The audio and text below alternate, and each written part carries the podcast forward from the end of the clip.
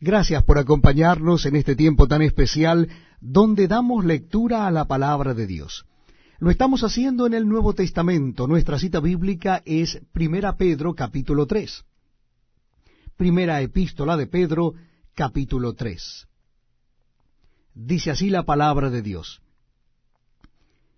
Asimismo, vosotras mujeres, estad sujetas a vuestros maridos, para que también los que no creen a la palabra sean ganados sin palabra por la conducta de sus esposas, considerando vuestra conducta casta y respetuosa.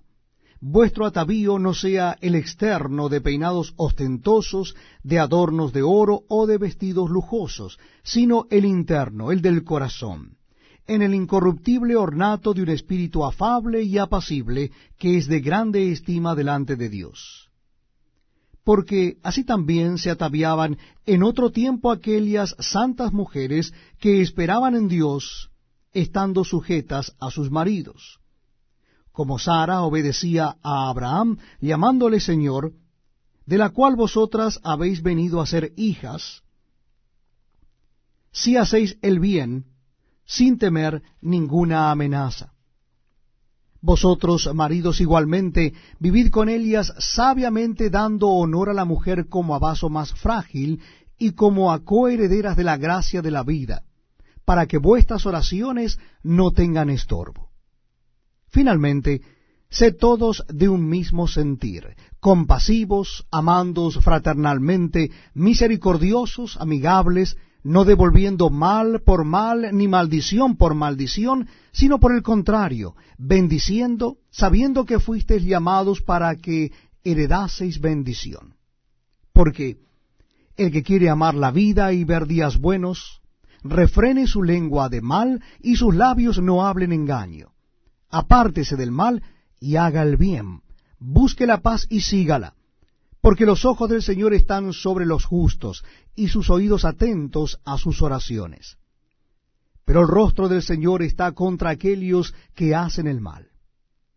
¿Y quién es aquel que os podrá hacer daño si vosotros seguís el bien? Mas también si alguna cosa padecéis por causa de la justicia, bienaventurados sois.